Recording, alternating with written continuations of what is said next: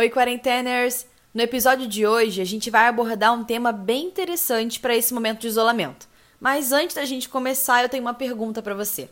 Como tá o seu eu nesse momento? Como você está lidando com tudo isso? Hoje eu trouxe duas psicólogas para conversar com a gente e elas falam de rotina, dão dicas de adaptação e compartilham um pouco do que tem dado certo para elas nesse momento.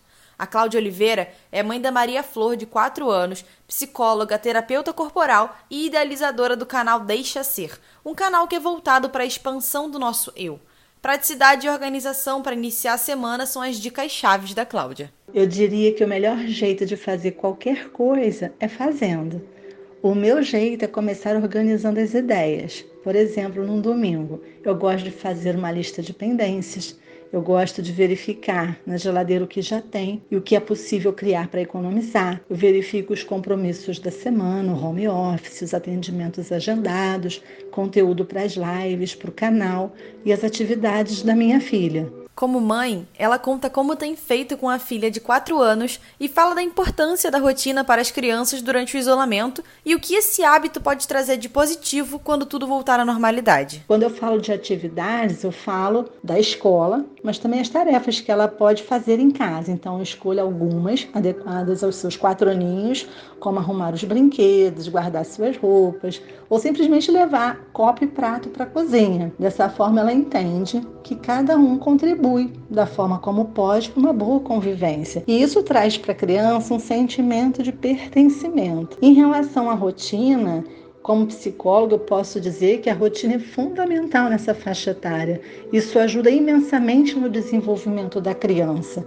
As crianças pedem por rotina. Em relação a estudar, geralmente eu escolho o período do dia que ela estaria na escola. Então, realmente eu creio que sim, é possível evitar que hábitos ruins se instalem. Eu sempre procuro estimular atividades que a façam pensar. Eu evito, eu adio ao máximo o uso do tablet ou da TV. É impressionante como a gente pode adaptar o momento para criar bons hábitos nos pequenos e frisar a importância deles. Perguntei a Cláudia também sobre o eu dela. E a resposta não poderia ter sido diferente. O melhor de tudo é que nessa organização, dentro disso tudo, o que eu vejo que sobra mais tempo para o que realmente importa. E eu me incluo nisso. Eu falo assim que eu sempre marco um encontro especial comigo mesmo, um tempo para mim, para eu ficar de pernas para o alto, sabe, sem fazer nada, sem, sem ter que pensar em alguma coisa, resolver alguma coisa. E com isso eu vejo assim que eu tive qualidade de vida, eu agradeço assim pelo dia. Foram dicas de ouro mesmo que a Cláudia passou pra gente. Muito obrigada pela sua colaboração, Claudinha.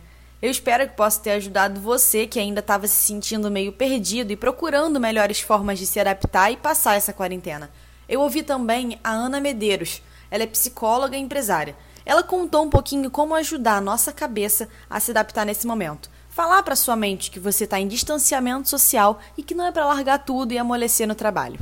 Um conselho que eu tenho dado para os meus pacientes é a maior parte do tempo tenta não assistir jornal informativo. Eu estava com dois pacientes com um nível de ansiedade muito alto e eu recomendei a eles: escolhe um horário, escolhe um telejornal para você assistir no dia. Durante a manhã, durante a tarde, procura outra atividade, tenta descobrir novos hábitos. Aquele livro que você comprou e nunca leu ou não terminou de ler, tenta ler.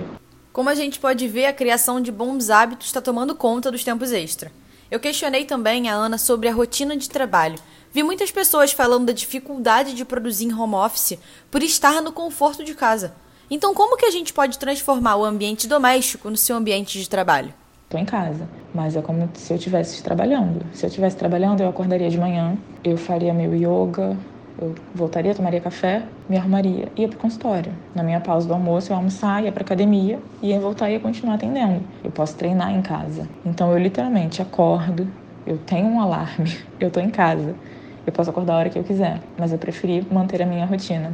Então eu acordo cedo, faço meu yoga, tomo meu café da manhã, tomo banho, me arrumo como se eu estivesse indo para o consultório de fato, sento na frente do meu computador e atendo. Eu paro no meu horário de almoço, mudo de roupa, treino em casa mesmo, da forma que dá, gente, depois eu tomo banho e volto a atender. E encerro os atendimentos de noite e não fico com a roupa que eu atendi.